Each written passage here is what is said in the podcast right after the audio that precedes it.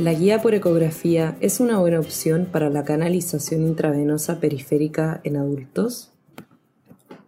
La administración de líquidos y medicamentos y la extracción de muestras de sangre precisa colocar una cánula o catéter en la vena con el uso de una aguja mediante un proceso llamado canalización intravenosa periférica. Existen distintas formas de guiar el procedimiento y una nueva revisión Cochrane de diciembre de 2022 observa el efecto de utilizar la guía ecográfica.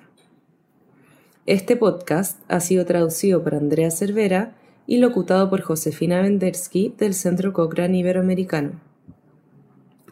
La canalización venosa periférica es uno de los procedimientos más básicos en medicina.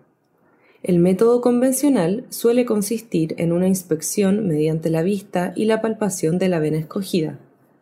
Sin embargo, a veces puede ser difícil y, si no se consigue, puede retrasar el tratamiento o las pruebas de laboratorio.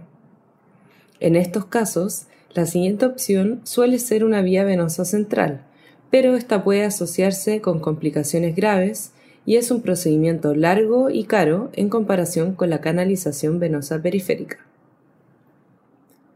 La ecografía podría ayudar porque puede encontrar venas aptas invisibles en la superficie corporal y permitir al profesional sanitario ver la aguja y las estructuras circundantes importantes, como nervios o arterias, que no se deben dañar. No obstante, tiene algunos inconvenientes, por lo que es importante observar la evidencia de su efectividad, que es lo que se hizo en esta revisión. El interés se centró en la canalización exitosa al primer intento, éxito general y en el dolor asociado a esta intervención. Se encontraron 16 estudios con más de 2.000 participantes en total que compararon la canalización intravenosa periférica con guía ecográfica con el método convencional a la vista y el tacto. Como era de esperar, el efecto de la guía por ecografía varió según los niveles de dificultad de canalización con el método convencional y se analizaron los resultados en base a los niveles de dificultad definidos en cada ensayo, fácil, moderado y difícil.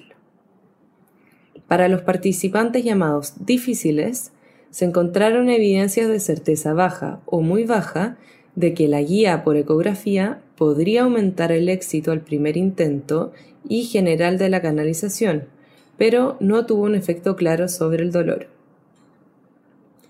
Para los participantes moderadamente difíciles, hubo evidencias de certeza moderada y baja de que la guía por ecografía probablemente aumentó el éxito de la canalización al primer intento, pero el efecto fue menor que en los participantes difíciles. No hubo un efecto claro sobre el dolor y ningún estudio evalúa el éxito general de la canalización de estos participantes. En lo que respecta a los participantes fáciles, se encontraron evidencias de certeza moderada a alta de que la guía por ecografía redujo el éxito de la canalización al primer intento y probablemente aumentó el dolor, pero ningún estudio evalúa el éxito general de la canalización para pacientes fáciles. Existen otras fortalezas y limitaciones de esta investigación. En primer lugar, la definición de los niveles de dificultad difirieron considerablemente entre los ensayos, lo que complicó armonizar los niveles. Se redefinieron de acuerdo con las tasas de éxito del método convencional, que permitió mejorar la certeza de la evidencia del éxito al primer intento de la canalización. Además, la magnitud del efecto fue coherente entre las dos definiciones de niveles de dificultad, lo cual indica que los resultados son sólidos. Las definiciones de fracaso de la punción también variaron entre los ensayos, pero no fue posible armonizar estos datos, por lo que los resultados del éxito general de la canalización son menos fiables. Por otro lado, la pericia es fundamental se observaron amplias variaciones en las tasas de éxito al primer intento, del 20% al 80%, en función de la habilidad del profesional en el uso de la guía ecográfica. Desde un punto de vista clínico, Tener suficiente formación y cifras altas de casos parecen ser cruciales, aunque el análisis de subgrupo no proporcionó resultados significativos. Si desea leer la revisión, puede dirigirse a la biblioteca Cochrane y buscar ecografía y vena periférica.